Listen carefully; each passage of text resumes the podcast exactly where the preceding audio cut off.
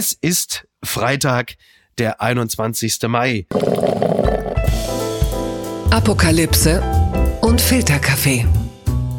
Die frisch gebrühten Schlagzeilen des Tages. Mit Mickey Beisenherz.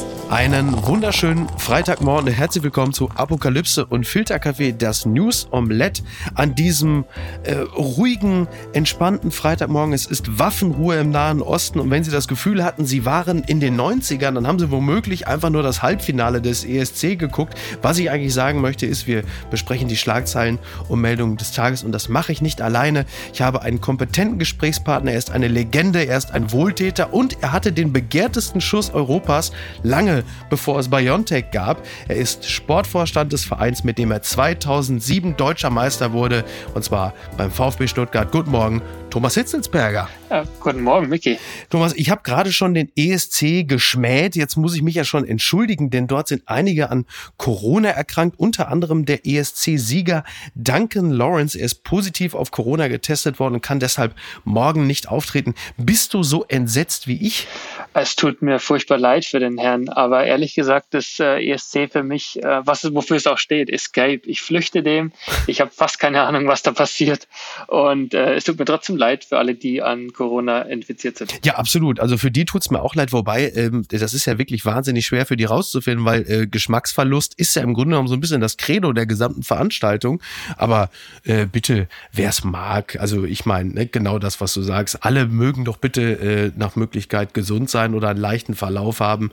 Schauen werde ich es höchstwahrscheinlich auch nicht. Da haben wir doch schon wieder was gemeinsam. Ja, ich äh, habe es ein paar Mal versucht. Ich glaube, wir waren zwischendrin mal erfolgreich, aber mittlerweile interessiert es mich nicht die Bohne. Ist ja Fußball. Ja, das stimmt, genau. Da kommen wir auch noch gleich drauf.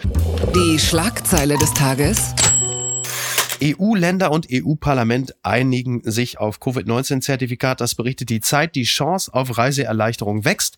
Mitgliedstaaten und EU-Parlament haben sich auf Details für ein Zertifikat zum Nachweis von Corona-Impfungen verständigt. Also rechtzeitig vor der Sommersaison äh, gibt es jetzt ein europaweites Zertifikat zum Nachweis von Corona-Impfungen, Tests und überstandenen Covid-19-Erkrankungen. Wann genau es kommen soll, ist noch nicht ganz klar. Aber es es ist ja schön, dass es kommt. Ist für mich persönlich auch nicht ganz uninteressant, da ich ja nun den Status des Genesenen habe und übrigens natürlich jetzt voller Verachtung auf all diejenigen blicke, äh, die es sich mit einer Impfung zeitlich und auch finanziell ja nun sehr, sehr leicht gemacht haben. Und auch ich hätte gerne dieses Zertifikat, denn ich werde irgendwann wahrscheinlich jetzt auch mal reisen wollen. Ich kann ja auch niemanden gefährden. Ja, das stimmt. Aber ehrlich gesagt möchte ich mir das ersparen, was dir jetzt gerade widerfahren ist. Äh, daher bevorzuge ich jetzt eine Impfung und hoffentlich kann ich ich danach reisen. Ja. Ähm, nach allem, was ich gehört habe, ist es ja nicht ganz so gut ergangen. Nein, das ist absolut richtig. Also ich würde auch wirklich ganz klar äh, dafür plädieren, weiterhin sich einfach impfen zu lassen. Es ist also das, was ich da äh, mitgemacht habe, ist jetzt kein Ersatz für eine Impfung. In vielerlei Hinsicht ist das wirklich, das sollte man schon versuchen. Aber es ist ja jetzt tatsächlich so, die Leute sind so kurz vor dem Sommerurlaub natürlich wahnsinnig heiß auf Impfung. Ich habe ja auch gesagt, es ist ja auch wenig verwunderlich, dass eine Bevölkerung, die sich im letzten Jahr für Klopapier halb totgeschlagen hat, dass die jetzt natürlich nicht sich artig in die Schlange stellen und sagen, bitte gehen Sie doch vor mit der Impfung. Äh, ich habe ja schon gesagt, es gibt jetzt in Impfzentren, äh, gibt es jetzt so eine Art Kampfsport, irgendwas so BioNTech Wondo oder AstraZeneca Karate oder wie der großartige Friedemann Weise äh, unlängst schrieb, moderner Fünfkampf. Fand ich auch sehr gut. Dieses Zertifikat, das ist schon, glaube ich, ganz sinnvoll. Es sollte übrigens auch fälschungssicher sein, wenn man hört, dass gefälschte Impfzertifikate gerade der Renner auf dem Schwarzmarkt sind. Hast du diesen gelben Lappen auch schon rausgesucht? Ich habe ihn schon äh, gefunden, weil ich einmal schon beim Impfen war und ich kann nicht bestätigen, dass man sich da äh, geschlagen hat. Das war super organisiert und ich habe äh, da auch ganz guten Stoff gekriegt, ohne Nebenwirkungen. Ja. Und jetzt warte ich auf die zweite Impfung. Aber unterm Strich würde ich sagen, das lief alles ganz gut ab und ich habe den gelben Zettel auch wieder rauskramen dürfen. Ich hatte die Sorge, ich finde ihn nicht mehr. So ging es wahrscheinlich fast allen von uns und, genau. oder wird es allen gehen, die noch nicht äh, die erste Impfung haben. Ja. Und der digitale Impfpass, auf den warten wir doch alle. Ja, den brauchen wir halt eben auch, dass man eine, und das ist genau das, was angestrebt wird, eine europaweit äh, eingeführte Regelung, ein Zertifikat, das es halt einfach macht, nach Möglichkeit bitte auf dem Telefon. Denn ich habe es jetzt selber ja auch gerade. Das heißt, ich würde wirklich gerne jetzt die nächsten Tage irgendwo hinfliegen, muss mir aber natürlich jetzt dann auch einen PCR-Test besorgen, weil ich meinen genesenen Status äh, so jetzt auch nicht so einfach ausweisen kann. Und da fangen die Probleme natürlich schon an. Und für die nächsten sechs Monate äh, möchte ich natürlich schon gerne überall schreien, lassen Sie mich durch, ich bin geheilt und hier äh, können Sie es auf dem Telefon sehen. Hast du aber Übrigens, nicht was du gerade Sorge, dass es diesen modernen Fünfkampf am Flughafen gibt, auf allen Flughäfen in Europa. Ich, ich stelle mir das äh, echt schlimm vor. Ja. Ich habe nicht das Bedürfnis, in den nächsten paar Wochen zu verreisen. Ich glaube, das wird äh, die Hölle. Ja, aber das wird es ja äh, grundsätzlich ja sowieso in den heißen Monaten, das stimmt. Aber schön wird's nicht. Das Einzige, die Sorge, die ich natürlich jetzt nicht mehr haben muss, ist, dass ich, wenn ich irgendwo in der Schlange stehe, äh, mir dann eine Infektion hole. Das ist ähm, sicherlich schon mal ganz beruhigend. Ne? Äh, ich glaube, man kann sich doch nochmal anstecken. Gibt es das nicht, dass man sich ein zweites so, jetzt Mal... reicht's. ich glaube auch. So, jetzt ist jetzt, jetzt, jetzt also reicht's. schön Maske ähm, aufsetzen. Ja, sowieso, sowieso. Das ist übrigens ein, ein Thema. Äh, schön, dass du es sagst, weil da äh, ist uns eine Meldung reingerauscht, die hat mich wirklich also absolut verwundert. Und zwar ist es so, dass Niedersachsen die Maskenpflicht im Handel bei niedriger Inzidenz aufheben will. Und zwar schon nach Pfingsten bei einer sieben Tage Inzidenz unter 35 soll die Maskenpflicht im Einzelhandel fallen. Und wenn wir uns vorstellen, selbst in den USA, wo der Impfstatus insgesamt natürlich deutlich weiter vorangeschritten ist, da steht man und sagt, nee, also bitte, das muss ja jetzt nicht auch noch sein. Und hier sagen wir in Niedersachsen, es steckt wohl doch viel Sachsen in Niedersachsen, wenn ich solche äh, Entscheidungen, ich, wirklich, ich verstehe es ich nicht. Ich glaube, wir sehnen uns nach der Ministerpräsidentenkonferenz. Da wäre sowas nie passiert. Ja, ja da hätte man das sofort weggebügelt. Absolut, ja, total. Ja, aber das ist doch wirklich, ich meine, wir haben doch sowieso derzeit die Politik des kleinsten Übels bei größtem Schutz. Das heißt, die Leute sind doch eh schon froh und dankbar, dass sie überhaupt wieder in den Einzelhandel können. Warum muss man ihnen jetzt gleich auch die Maskenpflicht nehmen? Es hätte sich doch kaum jemand beschwert. Gut, ich meine, wir reden, also, ne, ich weiß, Thomas, du bist in Stuttgart, da gehen die Uhren, was Corona-Proteste angeht, etwas anders, aber trotzdem, also ich verstehe es einfach nicht. Karl Lauterbach tobt bereits. Er hat in seinen Wutkissen gebissen und. Aber, aber ähm, ich frage mich, ja. was, was sagt denn Söder dazu? Hat der sich schon geäußert? Ich denke, wir werden in den nächsten Stunden, werden wir von Markus Söder da einiges hören. Er sagt ja, schauen Sie, Team Vorsicht. Ich meine, in Bayern ist es auch so, die haben jetzt auch deutlich gelockert, aber dann doch immer noch unter der Voraussetzung, dass es Maskenpflicht gibt. Unter anderem in Fitnessstudios musst du mit der Maske bis zum Gerät. Ne, immerhin. Ich habe das übrigens schon mal gemacht und das ist furchtbar. Davon würde ich abraten. Deswegen mhm. Sport im Freien. Ja, unbedingt. Ja, du bist ja Fußballer. Ich bin äh, so, so was in der Art. Ich bin Fußballsimulator und ich sehne mich ja einfach danach, dass ich draußen wieder Fußball spielen kann. Ich habe die ersten auch schon gesehen, weil die zumindest in Zehnergruppen jetzt langsam wieder dürfen. Das ist ja schon mal was. Ne? Die Zuschauer im Park wahrscheinlich nicht. Die sehen sich nicht danach, dass du wieder Fußball spielen darfst. Kann das sein? So, wir kommen direkt zur nächsten Rubrik. Wir wollten trotzdem über Fußball reden, komm. Ja, ja das wären wir jetzt. ja, ich hätte ja nicht gedacht, dass ich mir gleich solche Unverschämtheiten bieten lassen muss. Wir kommen gleich zum Fußball, keine Sorge. Blattgold. Der Merkur schreibt, großen Respekt, Giffey nach Rücktritt durch Steinmeier entlassen, Nachfolgerin startet, Bundesfamilienministerin Giffey wurde offiziell aus ihrem Amt entlassen, Steinmeier würdigte sie für ihren politischen Einsatz, sie habe sich, Zitat, großen Respekt erarbeitet, nicht nur in der Bundesregierung, sondern im ganzen Land und bis weit in andere Parteien hinein. Das hat er gesagt, dann gab es die Entlassungsurkunde, jetzt übernimmt ähm, quasi kommissarisch Christine Lamprecht und macht also nicht nur das Bundesjustizministerium, sondern jetzt halt eben auch noch äh, das Familienministerium. Also im Grunde genommen die Botschaft ist, da reißt man doch auf einer Backe ab, das bisschen Familienministerium. Ich finde das interessant, das Statement übrigens von Steinmeier da war er dann doch irgendwie ganz SPDler, denn von allen größeren SPDlern hat man gestern eigentlich nur Dinge gehört, die den Verdacht nahegelegt haben, wir hätten es mit so einer Art weiblichen Braveheart oder Johanna von Orleans zu tun, die sich geopfert hat in den Diensten. Und dieses Wort Plagiat zum Beispiel, das fehlt komplett. Das wird so ein bisschen vermieden wie der Name Armin Laschet im CDU-Wahlkampf im Osten. Man erwähnt es besser einfach gar nicht. Ich fand das erstaunlich. Wie hast du das alles wahrgenommen? Es geht mir ähnlich eigentlich, dass sie, aber natürlich aus der eigenen Partei hat sie dann doch Zuspruch bekommen und hat sich sofort äh, auf die, die äh, Bürgermeisterwahl in Berlin äh, äh, konzentriert und sie möge sich doch darauf vorbereiten. Ich war erstaunt und habe mir trotzdem auch die Frage gestellt, was macht sie mit dieser Entlassungsurkunde? Wo hängt man so eine Entlassungsurkunde hin? Weil normal reiht man die immer zu Hause oder im Büro auf, so tolle Urkunden. Ja. Was macht sie mit der? Naja, jeder, der prallen will, also wenn Leute Bescheidenheit nur vortäuschen, dann stellen sie natürlich jeden Preis und alles aufs Gästeklo, weil da muss irgendwann jeder vorbei. So, ist ja klar, man gibt sich quasi bescheiden und sagt, ja, aber, aber, es sind doch nur Preise und alles wird aufs Gästeklo gepackt, weil da kommt jeder hin und sieht, oh, hey, Donnerwetter, drei Grimme-Preise, hätte ich nicht gedacht. I'm looking at you, Thomas Schmidt. Und diese Entlassungsurkunde kommt dann wahrscheinlich auch, wobei die kommt wahrscheinlich in dem Falle dann aufs richtige Klo, weil das hilft beim Abführen, schätze ich mal. ähm, äh, abführen, ist, soweit ist es übrigens bei Franziska Giffey nicht gekommen. Sie hat ja rechtzeitig reagiert und gesagt, ich äh, lege den Doktortitel selber nieder. Und aber jetzt nochmal, ähm, bei mir ist es ja so. Natürlich ist es erstmal honorig, dass man sagt, ich trete zurück, weil da sind wir ja, was das angeht, ein bisschen entwöhnt, was das Thema angeht. So, das war ja so ein bisschen frei nach Franziska Giffey. Das Ganze war jetzt quasi das schöne Scheiße Gesetz, was da passiert ist. Aber, also ich meine, das Familienministerium, wir reden ja auch über die SPD. Wir haben mitbekommen, was mit Familien während der Pandemie passiert ist, beziehungsweise nicht passiert ist, wie Kinder unter den Tisch gefallen sind.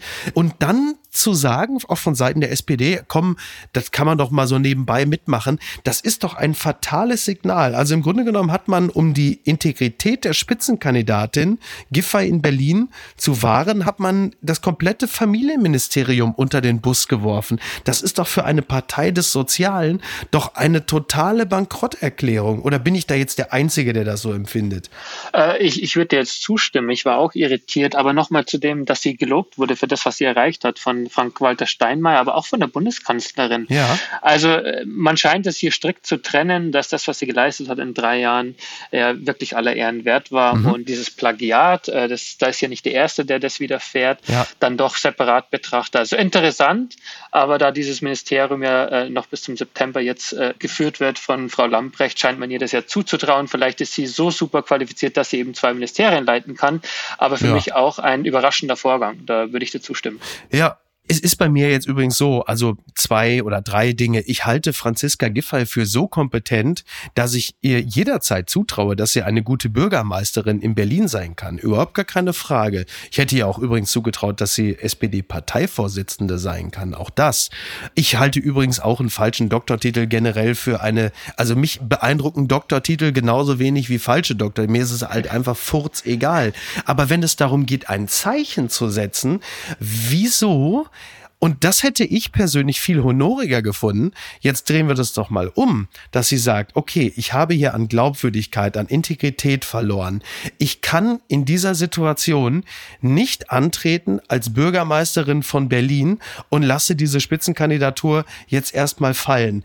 Aber weil in dieser Pandemie es wichtig ist, das Familienministerium mit vollem Einsatz zu besetzen, gehe ich diesen Weg bis zur Bundestags weiter. Das Familienministerium lasse ich nicht unbesetzt. Das Amt ist zu wichtig. Aber um ein Zeichen zu setzen und glaubwürdig zu sein, trete ich nicht als Spitzenkandidatin an.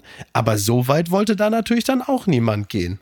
Na, ich würde mal behaupten, der öffentliche Druck war viel größer, dass sie das Ministerium aufgibt und, äh, und andersrum kann sie sich weiterhin bewerben für das Amt der Bürgermeisterin in Berlin. Also da scheint es wohl mehr oder weniger Konsens zu geben, mit Ausnahme von ganz wenigen, auch der AfD, die sich geäußert hat. Mhm. Und vermutlich äh, war das, ich will jetzt nicht von einem Deal sprechen, aber dass man sich darüber ausgetauscht hat und das Ministerium natürlich bedeutender ist und sie jetzt die Zeit hat, sich zu äh, konzentrieren auf die Wahl äh, in Berlin.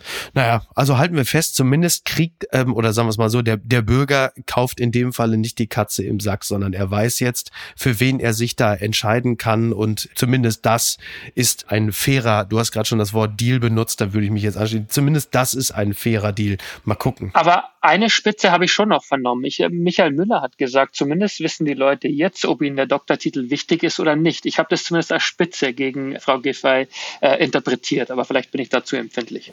Verlierer des Tages sind die Grünen, Die FAZ schreibt, Baerbocks Nebeneinkünfte, Zitat, keine böse Absicht und kein größeres Versäumnis. Die Grünen nehmen ihre Kanzlerkandidatin Annalena Baerbock wegen der zu späten Meldung von Sonderzahlungen in Schutz. Dies sei ein Versehen gewesen. Das Geld sei außerdem ordnungsgemäß versteuert worden. Ja, es geht um insgesamt rund äh, 25.000 Euro. Baerbock hatte in den Jahren 2018, 2019 und 2020 neben ihrem Einkommen als Bundestagsabgeordnete eben diese Summe erhalten, die sie der Bundestagsverwaltung hätte melden müssen. Das Geld sei außerdem ordnungsgemäß versteuert worden. Eine Sprecherin der Grünen sagte der FAZ, damit ist das Bewusstsein geschärft, dass solche Zahlungen künftig regelmäßig und rechtzeitig gemeldet werden müssen. Ein ähnlicher Fall liegt jetzt auch vor äh, bei Cem Özdemir, möglicherweise ja unser künftiger Außen- oder Innenminister.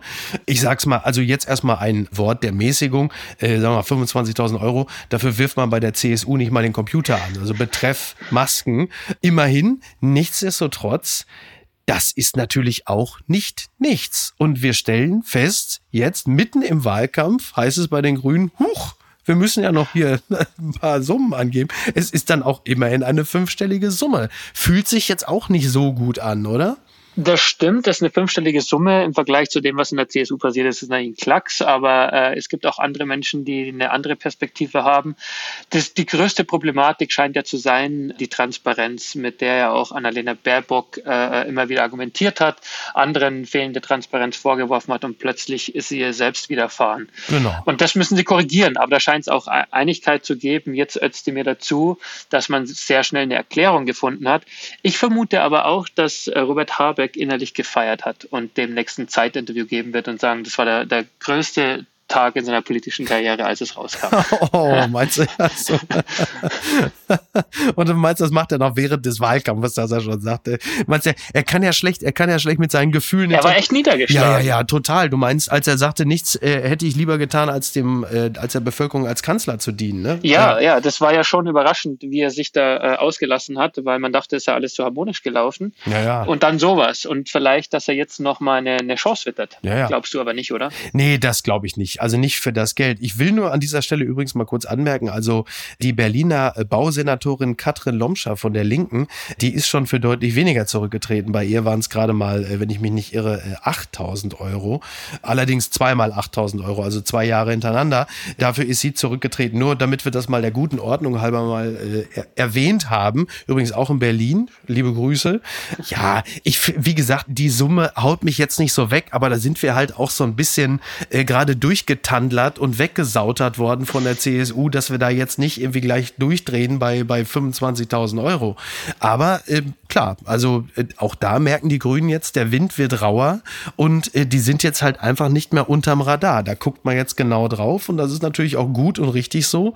Und bitte äh, möge man sie doch genauso hart anfassen wie alle anderen Parteien. Die sind ja keine Panda-Bären. Die wollen halt einfach die Regierung äh, stellen und klar, sowas geht halt nicht. Aber trotzdem wird es immer spannend zu sehen zu sein, wenn sie hart angepackt wird. Und es ging ja in den letzten Tagen so, wird sie härter angepackt, weil sie eine Frau ist, wird sie anders beurteilt und mhm. bewertet. Und das wird ja immer schwierig sein. Es wird bis zum Tag der, der Bundestagswahl der Fall sein, dass man halt noch genauer schaut.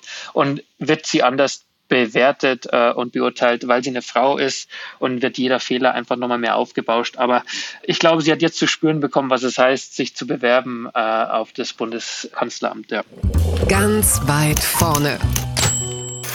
Die Wirtschaftswoche schreibt, Oatly bei Börsengang mit 10 Milliarden Dollar bewertet. Haferdrinkhersteller Oatly wird bei seinem Börsengang an der Technologiebörse Nasdaq mit 10 Milliarden Dollar bewertet. Das Produkt des schwedischen Unternehmens ist vor allem bei Veganern als Milchersatz populär.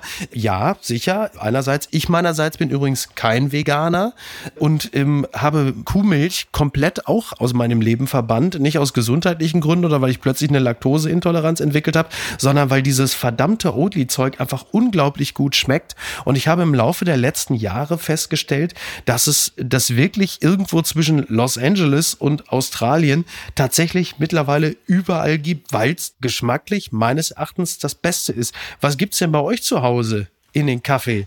Also ich, ich bin ja äh, auf dem Bauernhof aufgewachsen, deswegen gibt's für mich äh, fast nur Kuhmilch. Ja. Aber ich habe trotzdem auch mal ex experimentiert. Also die Oatly ist nichts für mich. Äh, ich hab, äh, bin der Kuhmilch treu geblieben, aber es gibt immer wieder Momente in der heutigen Zeit, dass man nachfragt, wenn ich doch ein Leiden habe, liegt es äh, an einer möglichen Laktoseintoleranz. Mhm. Ich habe das wieder äh, verworfen und ich versuche die Milchbauern da zu unterstützen. Wenn man auf dem Bauernhof groß geworden ist, dann macht man das. Äh, und Julia mir, Klöckner wird es gerne hören. Ja, nicht nur die, auch mein Vater, auch wenn es jetzt da keine Milchkühe mehr zu Hause gibt. Aber trotzdem, wenn man so groß geworden ist, dann äh, hat man ein anderes Bewusstsein dafür. Ich habe aber auch verstanden, dass viele Leute eine Laktoseintoleranz haben oder, oder sich einbilden, die zu haben und dass Haferdrinks, äh, Mandelmilch und Reismilch, all die Dinge, die ich auch schon probiert habe, total angesagt sind. Äh, soll jeder haben, wie er will. Gut, dass es Wahlmöglichkeiten gibt, Absolut. aber ich bleibe meistens bei der guten alten Kuhmilch. Ich glaube, alleine äh, Berlin-Mitte ist für die ersten zwei Milliarden Dollar verantwortlich, dass sich das überhaupt lohnt. Äh, zu den Investoren von Oatly gehört übrigens der frühere frühere Starbucks-Chef Howard Schulz, äh, dann Jay-Z, Natalie Portman und Oprah Winfrey. Ich meine, gut, die hat natürlich, äh, die weiß eh, dass man nicht nur Kühe melken kann. Es gibt ja schließlich auch noch Prinz Harry. Aber ich, ich erinnere mich gerne an eine Episode, als ich mit Niki Hassania, liebe Grüße an der Stelle, irgendwann in London war und vor ein paar Jahren ein offensichtlich französischer Kellner in London im Restaurant und wir wollten dann irgendwie eine Alternative zu, zu Milch im Kaffee haben und dann kam der Kellner und sagte immer nur, it's odd. Und Niki sagte zu ihm, ja, it's, it's hot. Weil sie, der hat halt das stumme Haar. It's hot. Und dann, it's hot, yeah, I know, it's hot. Und schrie sie fast förmlich an. Er wollte immer sagen, it's oat, it's Hafer, it's hot. Also, das hat also für einiges. Aber ich, ich würde behaupten, wenn Oprah investiert, dann, dann geht es durch die Decke. Ich meine, jetzt schon 10 Milliarden. Da kann es nur gut sein. Wir sollten auch Aktien kaufen von Oat, äh, wenn wir das hier sagen ja. dürfen. Aber Oprah hat da, glaube ich, ein gutes Gespür dafür. Es ist völlig egal. Hauptsache keine Bitcoins, oder? Äh, die Zeit ist auch schon wieder vorbei. Dogecoins und Bitcoins ja. äh, ist schon wieder vorbei. Gewinner des Tages. Sind die Frauen. Die Mopo schreibt, Frauenpower, perfekte Kandidatin, wird Ex-HSV-Vorstand Katja Kraus, DFB-Präsidentin. Nach dem Rücktritt von Fritz Keller gibt es viel Wirbel beim DFB. In den vergangenen Wochen kam es immer wieder zu Unruhen an der Führungsspitze. Einige bekannte Fußballgesichter hatten bereits eine Umstrukturierung der Geschäftsführung gefordert. Jetzt könnten neun Frauen für frischen Wind im deutschen Fußball sorgen, darunter eine Ex-Hamburgerin, ja, eben benannte Katja Kraus. Und äh, es gibt ein Papier mit acht Forderungen für, äh, für einen modernen Fußball und für Frauen im Fußball. Also Frauen äh, haben sich beteiligt, Bibiana Steinhaus, Almut Schuld, also die Ex-Nationalmannschaftskeeperin. Und sie fordern unter anderem eine verbindliche Quote von 30 Prozent in Führungspositionen beim DFB, 30 Prozent in Aufsichtsräten sowie die Besetzung eines jeden Clubvorstandes von allen Männern und Frauen Profiligen mit mindestens einer Frau bis 2024. Also es ist ist der Wunsch nach Parität und wenn schon nicht das, dann zumindest 30 Prozent Frauen, die überall sichtbar sind. Und dann wird halt in diesem Zusammenhang eben auch der Name Katja Kraus oder Bibiana Steinhaus gehandelt, wenn es um das Amt der DFB-Präsidentschaft geht. Was halten wir denn davon, Komma, Thomas? Also ich kann dir genau sagen, was ich davon halte und zwar ziemlich viel. Ich habe das Glück, dass ich Katja schon länger kenne mhm. und sie ist eine der wenigen Frauen, die ja schon lange im Fußball unterwegs ist und es lohnt sich immer ihr zuzuhören und ja. sie hat sich ja nicht direkt beworben auf diese Präsentenstelle, sondern dafür ist sie auch zu bescheiden eigentlich. Ja, ne? stimmt, aber aber es ist hilfreich, dass sie die Diskussion jetzt mal voranbringt und sie spricht ja auch eher davon Strukturen zu verändern, dahingehend, dass der Verband wieder ein gutes Bild abgibt und zuerst, wenn die Strukturen passen, dann kann man ja, über Namen muss man sprechen. aber einiges verändern. ja, das hat sie auch gemacht, ja. wenn, wenn sie große Unterstützung hat. Aber wir diskutieren ja jetzt auch in den letzten Wochen, Monaten viel über Diversität und, und dann auch im Profifußball. Mhm. Und dann ist es sehr wohltuend, dass, dass Katja ihre Stimme erhebt mit größerer Unterstützung. Und ich bin mir ziemlich sicher, dass diese Diskussion weiter fortgeführt wird. Ich könnte mir sie dort auch gut vorstellen, aber ich vermute mal, dass sie da jetzt nicht gerade direkt bereit ist, äh, die Stelle anzunehmen. Aber die Idee dahinter halte ich wirklich für, für eine kluge. Also insgesamt, ich meine übrigens 30 Prozent ist jetzt auch keine so kühne Forderung, muss man auch fairerweise sagen.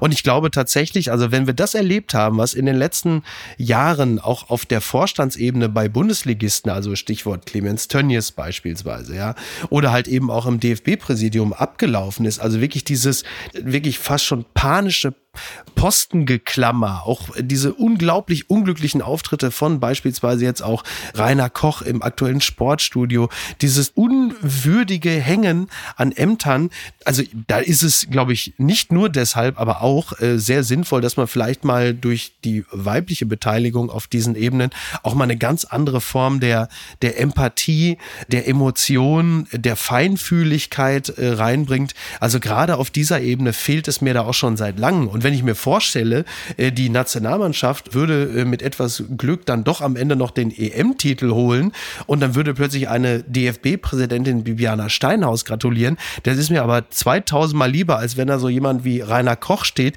der eigentlich so ein Typ ist, bei dem man immer nur erwartet, dass er um die Ecke kommt und sagt, sie können hier nicht parken oder äh, sie werden leider abgeschoben. Ja, ja, das, das, ist so, wenn ich den sehe. Das aber ist, also ich, ich, würde jetzt auch behaupten, dass die äh, Katja und, und Almut Schuld und all die anderen, die auch noch dabei sind, äh, dass es nicht vordergründig darum geht, sondern die Vorzüge von, von jetzt in dem Fall Geschlechterdiversität, dass sie auch überzeugt sind, dass durch Diversität bessere Entscheidungen getroffen werden, dass auch mehr Erfolg entsteht. Das ist in der Wirtschaft, in der Industrie ist es, ist es ja. Usus, da, da weiß man über die Vorzüge Bescheid. Im Sport, im Profisport und im Fußball ist es noch nicht durchgedrungen. Und, und wenn das, glaube ich, mal das Verständnis durchgedrungen ist, dann tut man sich leichter. Sonst ist nur mal von der Quote die Rede und wir brauchen jetzt eine Frau an der Spitze des DFB. Das ja. überzeugt Menschen oft nicht. Das ist so ein bisschen Symbolpolitik. Man muss den Leuten klar machen, dass Diversität auch bessere Ergebnisse äh, oftmals bringt und auf dem Weg die Leute aufklären und dann Veränderungen herbeiführen. Ja, absolut. Und äh, nur noch ein letztes, weil wir ja über den Fußball reden. Sowohl du als auch ich, wir kennen ja unzählige Geschichten, in denen ein Überschuss an Testosteron letzten Endes ganze Erfolgsmannschaften gesprengt hat. Und alleine deshalb ist es, glaube ich, schon ganz sinnvoll, dass man da mal eine ganz andere Form, äh, im Zweifel auch des Hormons äh, reinbringt, ohne das äh, mit irgendwelchen Kompetenzen vermischen zu wollen. Aber ich glaube, wir, wir beide wissen, wovon wir reden, oder? Das würde ich mal sagen. Und das würden wahrscheinlich viele begrüßen, wenn es neue Gesichter gäbe. Im DFB, aber auch in der Bundesliga in Führungsetagen.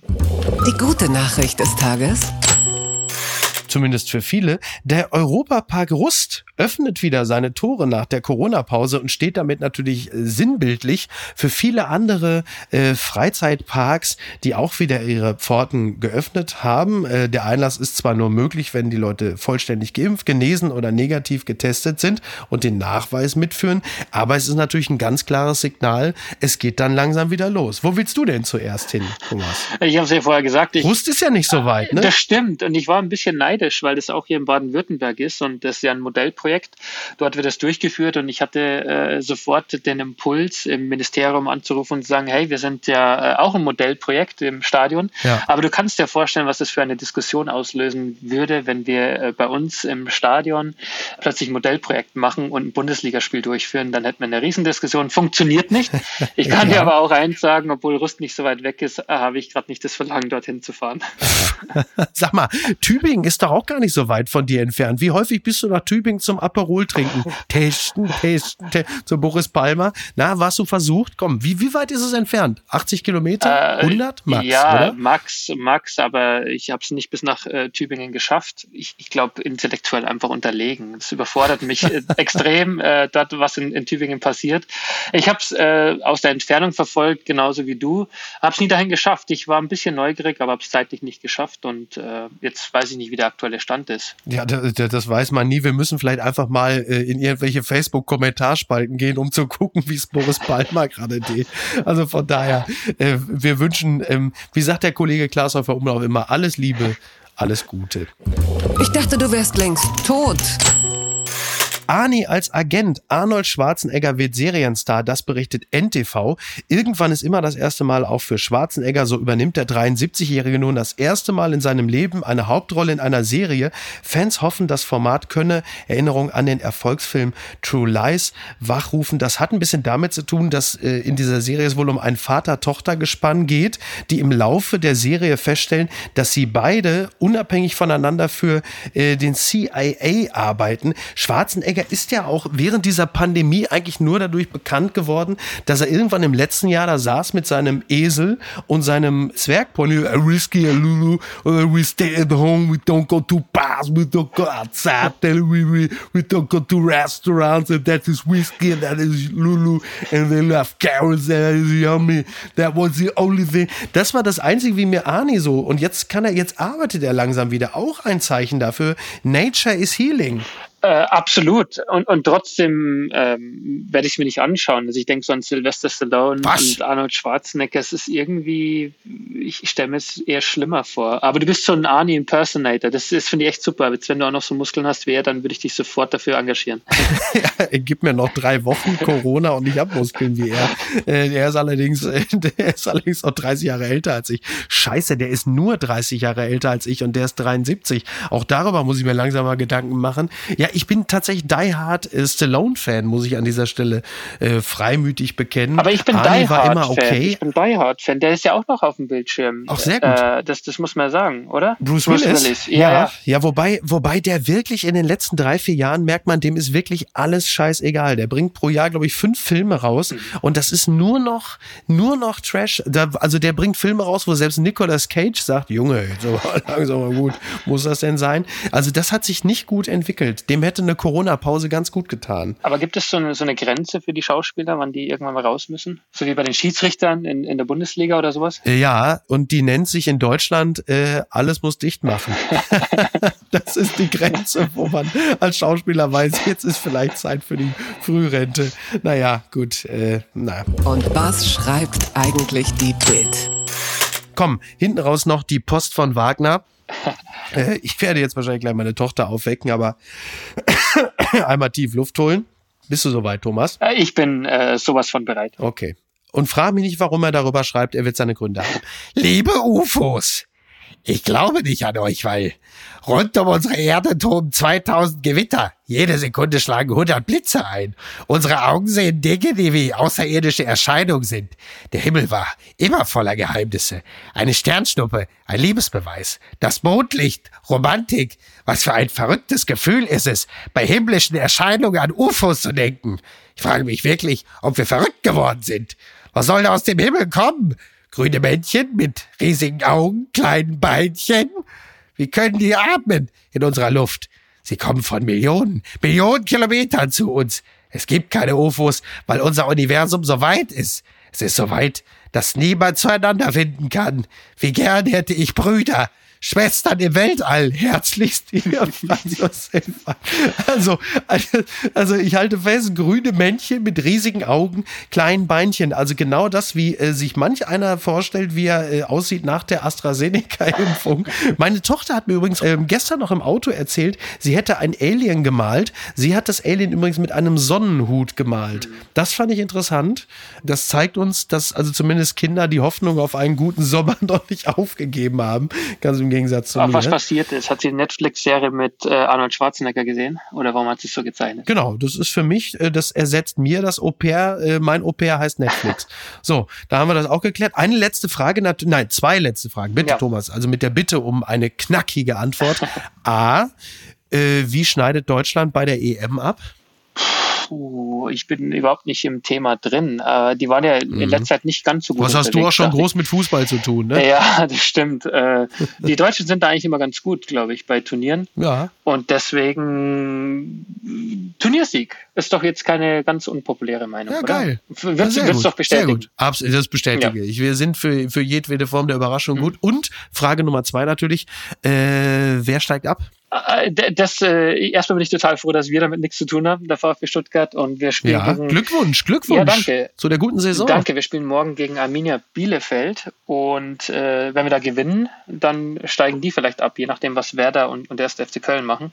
Was aber nicht heißt, dass ich möchte, dass Bielefeld absteigt. Nicht falsch verstehen. Mhm. Du musst dich da ja auch einigermaßen bedeckt halten, ne? So als, als Vorstandschef äh, eines Mitbewerbers, oder? Total. Kannst du dir diese, ich kann es halt nachempfinden. ja. Ich war auch schon in der Situation und ich, ich glaube, dass denen echt beschissen geht. Also Grüße nach äh, Köln und Bremen und Bielefeld.